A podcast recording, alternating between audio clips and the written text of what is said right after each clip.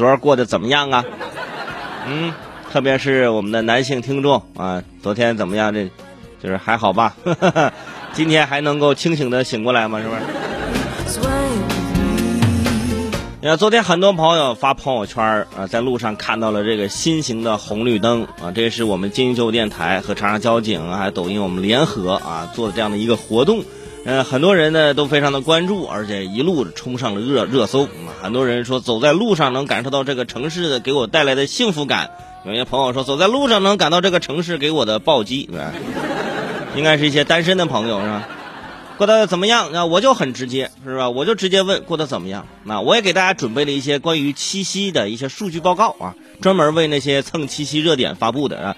这些数据呢，很多是一些 A P P 呀。啊，一些机构啊的一些呃数据的统计，哎，不能呃跟这社科院的调查一样百分百保真啊，但是在某些领域呢，会有一些借鉴意义啊，总会有一条戳中你的心，是吧？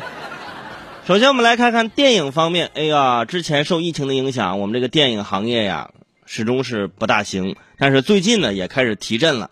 比如说七夕这天，单日的票房达到了四个亿啊，这已经是这个复工之后啊。单日最高纪录，而且是截至八月二十五号的下午的五点二十。你等这个晚上过完，可能比这我估计得五亿了，是不是？大家掐指一算，其中电影《我在时间尽头等你》上映首日票房就超过了两个亿，八百项累计票房已经突破十个亿啊！就是现在您想想。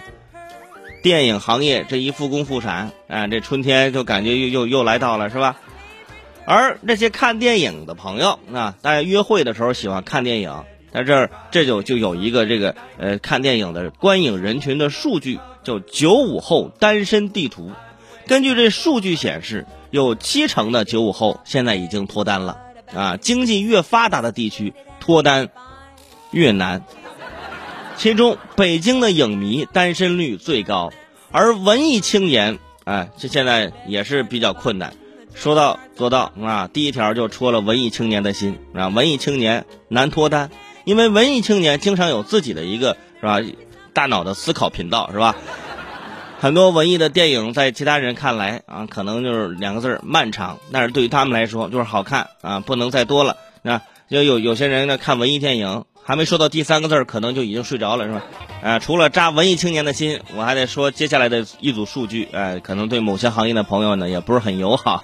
哎，这个数据是说，百分之四十六点二的职场单身人啊，这这人才啊，现在这是独自生活，计算机等 IT 行业单身人才的比例最高，他们很少结识新的朋友，手机是单身的最佳伴侣。你看看，这说的就有点过分。什么叫手机是单身的最佳伴侣啊？对于 IT 行业的朋友来说，这种统计还不如掉一根头发扎心呢。对他们来说，手机是伴侣，iPad 是亲人，耳机音箱是闺蜜啊，用来打码的这电脑那就是前世欠下的情债。这就是为什么经常会有 bug，那就是情债八字不合呗，是不是？血债血还呗。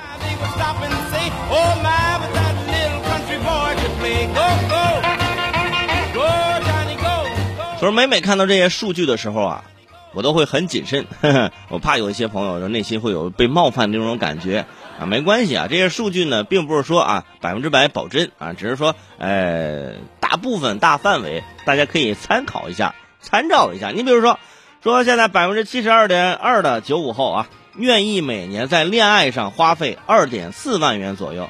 两万四谈恋爱啊，九成男生接受姐弟恋，百分之五十一点六的九五后呢接受恋爱中五到十岁的年龄差，呃，最理想的结婚年龄是二十六点五岁。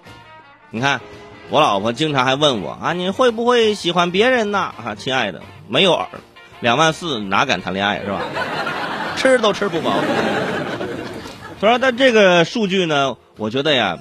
大家可能是还要根据不同的城市来说，有些城市花费谈恋爱的成本的确高一些啊。你比如说在重庆那个地方是吧，交通成本就挺高，对吧？你比如说在长沙这个地方啊，吃饭的成本就挺高。他不是说吃饭一顿顿的贵，他只是你好吃的你吃的多，那，所以慢慢的就水涨船高了。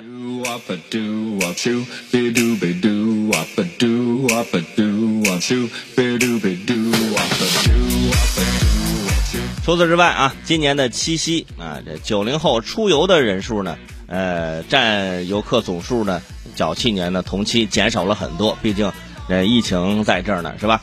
不过呢，近距离的出游还是热门啊。出游的目的地以这个主题乐园为主，对，而且你想，七夕这天是星期二，就这还能旅行，朋友们？哎，你你男朋友明显那是工作不饱和呀，上进心不大行啊，这是吧？